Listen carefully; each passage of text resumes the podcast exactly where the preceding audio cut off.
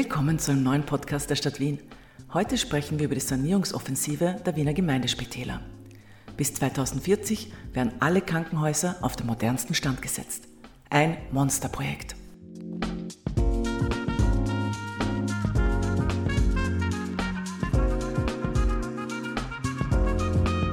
Vor uns sitzen äh, Generaldirektorin Evelyn Köldorfer-Leitgeb und ihr Stellvertreter Herwig Wetzlinger.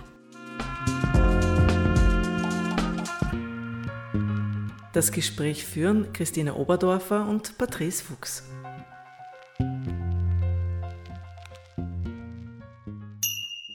Ich darf Sie zu unserem Podcast begrüßen. Es geht heute um die Sanierung der Wiener Gemeindespitäler.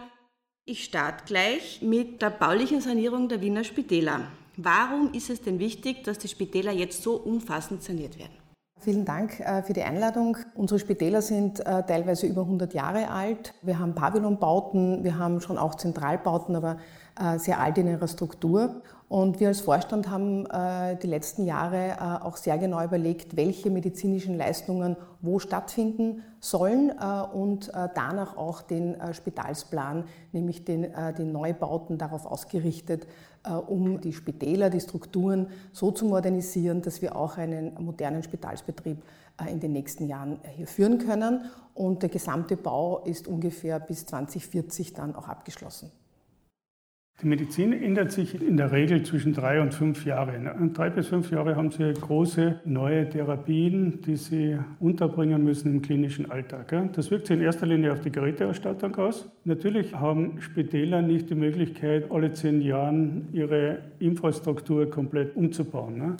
Deswegen gehen wir auch den Weg und haben das ja auch am Beispiel des AKHs oder der Klinik Floridsdorf schon umgesetzt dass wir Baustrukturen errichten, die sich auch innerhalb der Nutzungsdauer, und das sind in der Regel 50, 60 Jahre für ein Krankenhaus, auch baulich verändern lassen. Können Sie uns vielleicht noch einmal klar machen, weil es gibt ja wirklich viele Nostalgikerinnen unter uns, äh, warum diese Pavillons so unpraktisch sind? Die Architektur der Krankenhausstelle in Pavillons stammt aus einer Zeit, wo der Ignaz Semmelweis noch nicht seine Arzneimittel erfunden hat, um die Infektionen, Infektionserkrankungen zu bekämpfen, sondern dann ist man davon ausgegangen, dass die Patienten der einzelnen Fächer in einzelnen Gebäudestrukturen getrennt werden mussten. Deswegen Pavillons. Pavillon hat den Sinn gehabt, Patienten einfach äh, voneinander zu trennen und damit Infektionen zu vermeiden. Nachdem die Antibiotika heute vieles dieser Infektionen natürlich aufgelöst haben und die Erkrankung nicht mehr gegeben ist, ist es auch nicht mehr notwendig, die Patienten räumlich zu trennen. Ne? Und äh, in einem modernen klinischen Alltag ist es einfach notwendig, die Funktionen, die man hat, Ambulanzen, OP, Stationen, so eng aneinander zu bringen, dass die Wege zwischen diesen Funktionsstellen für die Mitarbeiterinnen und Mitarbeiter, aber auch für den Patienten letztendlich kurz werden. Damit spart man Arbeitszeit, damit spart man Belastungen und so weiter. Und vielleicht nur ergänzend auch ähm, das Thema in einem Babylon-System, wenn Sie in einen Röntgen fahren, ich glaube, Sie kennen das alle im Winter oder wenn es kalt ist und Sie dann sozusagen raus müssen als Patient und dann transportiert werden müssen. Also das sind alles sozusagen auch noch Unannehmlichkeiten, abgesehen vom langen Weg ist es auch die Kälte und, und so weiter. Also es ist einfach nicht mehr zeitgemäß. Ja.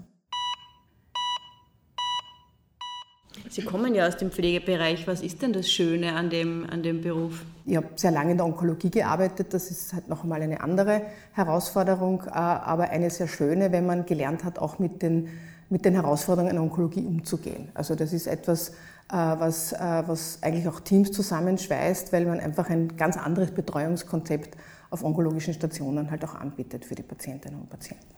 Also man kann wirksam sein. Genau. Herr Wetzlinger, Sie haben einen technischen Hintergrund. Warum ist es so kompliziert, ein, ein, ein Krankenhaus zu sanieren? Die Sanierung eines Krankenhauses wäre nicht kompliziert, wenn man eine komplette Ersatzlösung hätte, wo der gesamte Betrieb ausgesiedelt wird, das Gebäude saniert wird und dann wieder zurückgesiedelt. So können wir leider nicht agieren. Nehmen Sie das Krankenhaus Otterkring her, ein Pavillonsystem mit über 20 Pavillons. Wenn Sie äh, die Ersatzlösung für Otterkring finden, dann müssten Sie bereits in der grünen Wiese ein neues Krankenhaus hinstellen, um die Ersatzlösung zu haben. Das spielt sie natürlich nicht. Also müssen wir in einzelnen Bauabschnitten Pavillon für Pavillon aussiedeln, in Ersatzquartiere geben, dann die Die Altsubstanz, die ja nicht mehr saniert wird, sondern äh, abgerissen wird und neu gebaut wird, muss dann auf diesen Baufeldern errichtet werden und dann wird wieder zurück übersiedelt. Und das ist natürlich ein Zyklus, der über zehn Jahre wenn wir das Beispiel Otterkring nehmen, zu managen ist. Das heißt, das greift Hand in ein, Hand. Ja. Ein Uhrwerk, das ineinander greift und je besser diese Zahnräder geölt sind, umso leichter wird es uns fallen, das abzuwickeln. Neben den baulichen Veränderungen äh, gibt es ja auch organisatorische Veränderungen. Da kommen wir jetzt zu den Versorgungsregionen. Was bringt denn das und warum kann ich nicht mit jeder Erkrankung, mit jedem medizinischen Problem in jedes Spital gehen? Also grundsätzlich können Sie mit äh, fast jeder Erkrankung und jedem medizinischen äh, Problem ins Spital gehen, denn äh, die Versorgung äh, in Wien ist eben in Regionen aufgeteilt und die zwei Kliniken in der Region sind eben eigentlich für eine Vollversorgung zuständig. Das heißt, sie haben überall eine zentrale Notaufnahme, eine Erstversorgungsambulanz, eine chirurgische Abteilung, internistische Abteilung, eine psychiatrische Abteilung. Also Sie haben hier ein breites Feld in jeder Klinik, das angeboten wird, das heißt sehr wohnortnahe. Aber Sie haben auch äh, in der Region übergreifende Zentren, das heißt medizinische Zentren, die eben äh, spezielle Expertisen äh, vorweisen. Das ist insofern wichtig, weil nicht jedes spezielle Eingriff in der Versorgung, nehmen, wir das Beispiel jetzt Herzchirurgie, überall angeboten wird, sondern auch überregional stattfindet. Das heißt, mit meinem normalen medizinischen Problem kann ich überall hingehen. Ja. Und wenn es dann komplizierter wird, dann sagt mir der Facharzt oder sagt genau. mir der genau, Experte, genau. du gehst jetzt gehörst ins, äh, in die Klinik Benzing. Genau, also bleiben wir zum Beispiel beim herzchirurgischen Thema. Also wenn es jetzt die Herzchirurgie betrifft oder die Thoraxchirurgie, also die Lunge speziell, dann hat man zwei Zentren in Wien.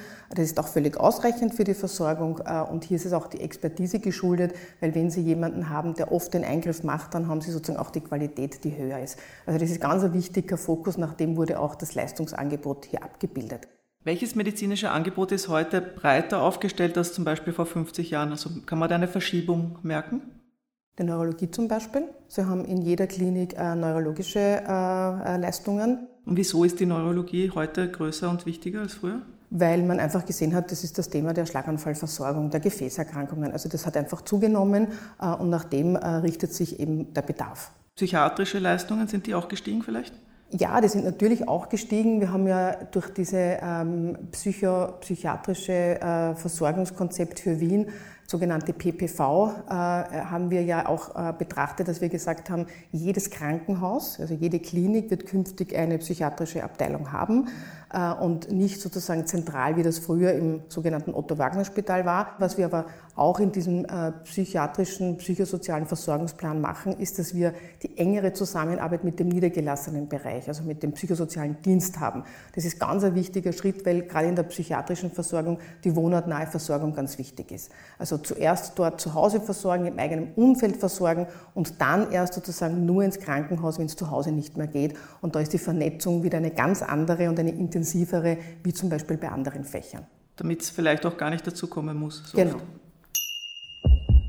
Ein großes Thema Corona, auch wenn es momentan äh, sehr, sehr ruhig ist, hat, hat sich Corona auch auf die Spitalsplanung ausgewirkt? Mit Sicherheit, ja. Die Infektionen ganz generell erfordern bauliche Strukturen, wo man Patienten isolieren kann. Wir haben früher in der Regel so immer ein Isolierzimmer in einer Station gehabt, wo man einen Patienten entsprechend der Infektionsstatus auch isolieren konnte. Heute gehen wir davon aus, dass wir ganze Infektionsabteilungen brauchen. Diese Abteilungen werden im Normalfall so ist der Plan mit zwei Bettzimmern ausgerüstet und für den Fall, dass die Pandemie in einer Weise wieder stattfindet, wie sie jetzt in den letzten Jahren stattgefunden hat, können wir dann ein drittes Set in die zwei Bettzimmer hineingeben. Dass das Ganze natürlich auch Zusatzkosten auslöst, ist klar.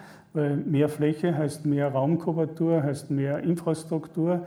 Allein diese Anforderungen der Pandemie haben wir im letzten Jahr kalkuliert in Bezug auf die Neubauten und machen immerhin 50 Millionen Euro, nur um diesen Flächenstandard so auszugestalten, dass wir für den Fall des Falles auch mehr Betten aufstellen können. Und sollte Corona tatsächlich verschwinden in den nächsten zwei Jahren? Ich bin mir sicher, dass die Infektionswelt weitere äh, Infektionen für uns parat hält. Weitere Überraschungen? Ich weiß nicht, ob es Überraschungen weil die, die Pandemie war ja für die äh, Infektiologen auch nicht unbedingt eine Überraschung, weil sie haben ja viele Jahre vorher, gehen sie an die Vogelgrippe oder andere Ereignisse, haben sie ja schon Warnungen ausgesprochen, dass es irgendwann einmal den Zeitpunkt geben wird, hier von flächendeckenden Pandemien äh, zu reden. Also so überraschend war es wahrscheinlich gar nicht.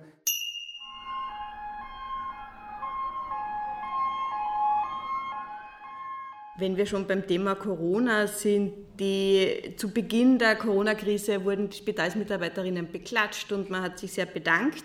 Dann gab es auch immer wieder den, einen Ausschlag in die andere Richtung, die wurden beschimpft. Wie haben denn Ihre Mitarbeiterinnen äh, die Situation erlebt in den letzten zweieinhalb Jahren? Wir haben über 20.000 äh, Patientinnen und Patienten mit Corona in den letzten, also seit Corona-Beginn behandelt in unseren Kliniken. Und ich war immer sehr beeindruckt, was da alles überlegt wurde. Also auch wie man äh, den Kontakt, das Besuchsverbot ja stattgefunden hat und wie kann man den Kontakt zu den Angehörigen, mehr zu den Patienten aufrechterhalten. Also man hat zum Beispiel Türen halbiert und mit Glasfenstern ersetzt und also ganz rasch äh, für die Patientenversorgung äh, jetzt mal, was das Zwischenmenschliche betroffen hat, weil ja durch die Masken, durch die Verkleidung so eine Distanz äh, plötzlich da war. Da haben die Mitarbeiterinnen sehr kreativ überlegt. Hat aber auch gezeigt, dass es im Gesundheitsbereich einfach sehr viel oder deutlich mehr Personal brauchen würde oder dass es schwierig ist, qualifiziertes Personal zu finden? Also grundsätzlich mehr Personal im Sinne von, wir brauchen mehr qualifiziertes Personal, kann ich Ihnen recht geben. Dazu ist ja auch, ähm, wurde ja auch der Entscheid getroffen, dass ja bis zum Jahr 25 über zweieinhalbtausend Pflegekräfte zum Beispiel mehr ausgebildet werden in der Stadt. Das heißt, wir haben dann 5000 Pflegekräfte in den unterschiedlichen äh, Fachbereichen, also Pflegeassistenz, Fachassistenz, diplomierte Pflege, die ausgebildet werden. Da hat die Stadt auch aufgestockt, sehr massiv. Ich glaube, der zweite wichtige Punkt, den sich halt dann die Spitäler und die Kliniken ähm, stellen müssen, ist, wie halte ich denn das Personal? Was gibt es für Möglichkeiten, um das Arbeitsumfeld gerade für Pflegepersonal attraktiver zu machen? Ich glaube, hier muss man das ganze Personal nehmen. Äh, das eine ist eben die Struktur, also diese bauliche Voraussetzung. Wir haben sehr viele alte Strukturen, wir haben doch noch größere Zimmern und nicht ein, zwei Bettzimmern und moderne Strukturen außer in Floridsdorf. Da haben wir auch am wenigsten sozusagen den Mangel. Dort ist einfach auch, da haben wir phasenweise Wartelisten beim Pflegepersonal. Das heißt, die Struktur macht schon viel aus. Aber letztendlich ist natürlich die Frage, äh, wie ist das Arbeitsklima, wie ist es äh, dort, wo ich arbeite, dass das auch sozusagen, wie erlebe ich sie dort? Wir äh, konzentrieren uns jetzt ganz stark auch auf das Thema äh, die erste Einschulungsphase, also wie hole ich neue Mitarbeiterinnen und Mitarbeiter ab, äh, wie viel Zeit gibt man sozusagen äh, neuen ähm, äh, Pflegepersonen hier auch anzukommen. Ich glaube, das ist, hat sich in den Studien gezeigt, ganz, ganz wichtig, wie komme ich in dieses Arbeitsleben hinein. Also da legen wir jetzt einen starken Fokus hin. Äh, und letztendlich auch gibt es Expertinnen oder, oder, oder bestimmte Weiterentwicklungsmöglichkeiten. Also wir bieten sehr viel Fortbildungen und äh, Weiterentwicklungen an. Und ich glaube, das ist essentiell und wichtig, äh, um die Motivation hochzuhalten. Vielleicht sprechen wir auch noch mal kurz über die, die, die Kosten und den Kostenrahmen für diese Sanierungsarbeiten, die jetzt geplant sind. Wie, wie wird denn da sichergestellt, dass man da im Rahmen bleibt? Wenn wir heute bestellen, zunächst einmal den Auftrag erteilen, dann morgen äh, bauen würden und übermorgen abrechnen würden, dann würde es 5,6 Milliarden kosten. Gell? Da ja wir eine Zeitspanne von 18 Jahren oder fast 20 Jahren vor uns haben, wird es sehr davon abhängen, wie die Bauwirtschaft in Bezug auf die Teuerungsrate reagiert und welche ähm, Valorisierungen wir dann tatsächlich erleben. Wir gehen heute davon aus, dass die nächsten Jahre eine 3,5 Prozent Valorisierung pro Jahr bringen wird. Wir haben jetzt eine Zeit, fast 20 Jahre hindurch, 2,5 Prozent Valorisierung gehabt, also deutlich niedriger. Äh, wir gehen jetzt von einer höheren aus. Wie die Welt dann ausschaut, wenn wir im Jahre 2030 sind, kann niemand seriös von uns vorhersehen. Deswegen haben wir Mechanismen in diesen Kostenkalkulationen drinnen, die uns immer wieder vor Augen führen werden, wie ist die Valorisierung tatsächlich und wie bestreiten wir die nächste Periode. Öffentliche Behörden und Institutionen werden ja regelmäßig Opfer von Hacking-Angriffen. Was ist die, welche Rolle spielt die Cyberabwehr bei der Neuaufstellung der Krankenhäuser? Ich habe einmal eine Situation gehabt in einem anderen Bundesland, wo von der Bezirkshauptmannschaft direkt auf Krankengeschichten des Spitals zugegriffen werden konnte. Diese Erkenntnis aus dieser Security-Check heraus hat dann dazu geführt, dass wir 500 Millionen Euro in die Erneuerung der IT-Welt gesteckt haben. In Wien sind wir da schon von Anfang an einen anderen Weg gegangen. Wir haben immer schon die Systeme, die eingeführt wurden, nehmen Sie zum Beispiel das Krankenhausinformationssystem am AKH. Hier wurde speziell mit Firewall-Systemen Systemen und anderen Security-Systemen so ausgestattet, dass ein Zugriff, ein unerlaubter Zugriff von außen nicht möglich ist. Das führt natürlich im Betrieb zu durchaus Hemmnissen. Ein Mitarbeiter hätte gern auch weltweit, und wir haben ja viele Wissenschaftler im, im AK, hätten gern weltweit Zugriff zu ihren Daten, weil sie eben Auswertungen, Präsentationen und so weiter tun. Auf der anderen Seite müssen wir aber die Systeme so schützen, dass es vor, von keinen unerlaubten Personen den Zugriff gibt. Das ist keine leichte Aufgabe, aber erfordert halt sehr viel Konsequenz und sehr viel Disziplin Disziplin in Betriebsform. Wie nah sind wir denn mit den, mit den Planungen am idealen Krankenhaus? Das ideale Krankenhaus an sich äh, besteht. Es ist unser Rollmodel die Klinik Floridsdorf. Ich weiß nicht, wie gut Sie sie kennen. Es lohnt sich wirklich mal, die Klinik Floridsdorf anzuschauen. Und jedes Mal, äh, wenn ich dort auf Besuch bin oder wenn ich halt sozusagen einen Termin dort habe, wenn ich reinkomme, denke ich mir, Wahnsinn, es ist so ein Wohlfühlspital. Das ist es wirklich geworden, muss man schon wirklich gratulieren. Und es ist einfach das, was man braucht. Ja. Es gibt einfach moderne Ausstattung, moderne Technik, aber sie haben auch für die Mitarbeiterinnen, und das ist letztendlich, was wir auch vorher gesprochen haben, einfach einen anderen Komfort. Ja. Es gibt eine Lounge, wo sich die Mitarbeiter zurückziehen können. Es gibt auch kleine Küchen, wo man sich was zum Essen bereiten kann. Aber es gibt auch Gastronomie äh, unterschiedlicher Art äh, und Weise. Es ist einfach wirklich eine, äh, für uns oder für mich ist es eigentlich das Rollmodel äh, auch für alle anderen Spitäler. Und sind auch Grünflächen eingeplant? Sehr viele. Ja. Die Klinik Floridsdorf ist bekannt dafür, dass Therapiegärten für orthopädische Patienten, für psychiatrische Patienten und so weiter errichtet wurden. Und diese Grüngärten gehen nahtlos dann über in den grünen Bereich, der von Besuchern und anderen Patienten auch genutzt werden kann. Und wenn Sie die Pavillonsysteme von Otterkring und Hitzing hernehmen, wo die Fläche natürlich großzügig vorhanden ist, werden diese Grünbereiche mit Therapiegärten und Besuchergärten auch entsprechend umgesetzt werden. Ich hätte noch eine Frage so ganz allgemein zum Gesundheitssystem. Da stehen wir ja vor großen Herausforderungen. Es gibt viele Akteurinnen, die mitspielen, von den Apotheken über die Hausärztinnen bis eben hin zu den Spitälern. Was wäre denn da in der Zusammenarbeit wichtig, damit das einfach richtig gut klappt? Ich denke schon, dass man auch äh, künftig äh, Leistungen, die halt im Krankenhaus erbracht werden, die tagesklinisch bzw. ambulant erbracht werden und noch nicht im niedergelassenen Bereich angeboten werden, dass man da vermehrt hinschaut und eher die wohnortnahe Versorgung auch im ambulanten niedergelassenen Bereich schafft. Ich glaube, dass das schon noch ein wichtiger, großer Schritt ist. Das ist halt immer die Frage, wer finanziert was. Äh, und ist natürlich dann ein großes politisches Thema, hier auch die Finanzierungsmodelle dafür zu schaffen. Aber wird der praktische Arzt oder Ärztin aussterben? Ja, das ist halt so eine Frage, nicht? Also man hört immer wieder, dass, halt, äh, dass man das nicht so gerne alleine macht, sondern eher in einem Team, wo man auch Vertretungen hat. Da werden ja eh diese diese Zentren, wie gesagt, äh, auch, auch dafür geschaffen. Und ich könnte mir schon vorstellen, dass man eben gerade in der Gesundheitsversorgung in dieser Landschaft hier gemeinsam mit, äh, mit Arzt, Pflege, andere Gesundheitsberufe hier sicherlich noch vermehrt andere Leistungen anbieten kann. Also, und im Teams arbeitet es sich doch leichter. Wie können denn die Patientinnen selbst dazu beitragen, dass sie einfach gut behandelt werden im Sinne von, ich informiere mich, ich äh, schaue, wo ich richtig bin. Was gibt es da? Na, ich glaube, dass die Stadt schon viel anbietet. Das ist allein die, die, Nummer 1450, wo man ja auch mal anrufen kann und sagen kann, also ich habe jetzt das und das Problem, äh, wo gehöre ich eigentlich, was ist für mich sozusagen die richtige Behandlungsform. Also da gibt es ja sozusagen äh, auch, auch die Möglichkeit, hier auch mehrsprachig anzudocken. Letztendlich ist halt die Vorsorge die ja auch angeboten wird, sicherlich ein großes Thema. Also wir alle wissen, dass Prävention und Vorsorge sicherlich etwas ist, was eigentlich die Zukunft ist. Ja? Einfach einmal zu schauen, wo kann ich selbst für meine Gesundheit achten, um hier einfach nicht dann sozusagen später einmal da spitalspflichtig oder wie auch immer zu werden. Ja. Und Wien ist schon eine Stadt, ich habe das jetzt unlängst, hat man das eine, muss das jetzt erzählen, das war so spannend, eine, eine Freundin erzählt, die eben Covid hatte und dann ist sie zu Hause angerufen worden und dann hat man ja gesagt, sie ist jetzt über 60 äh, und man hat ihr dann sofort dieses Medikament, das man da eben äh, auch bekommt oder empfehlen bekommt, nach Hause gebracht. Sie hat es dann zu Hause bekommen. Also es ist ein unglaubliches Service. Sie selber kommt aus Amerika und hat gesagt, also sie, sie ist fassungslos, sie hat das ihren Verwandten erzählt und das gibt es dort überhaupt nicht. Also es ist unvorstellbar. Ja. Also ich glaube, Wien hat da schon wahnsinnig viel und Gutes geleistet. Ja, wenn es wirklich ernst wird, dann mit uns. Das war doch ein schöner Schlusssatz, oder? Ja, war, war sehr interessant. Danke für das super Gespräch. Ja. Vielen Dank für Ihre Zeit. Danke. Gerne.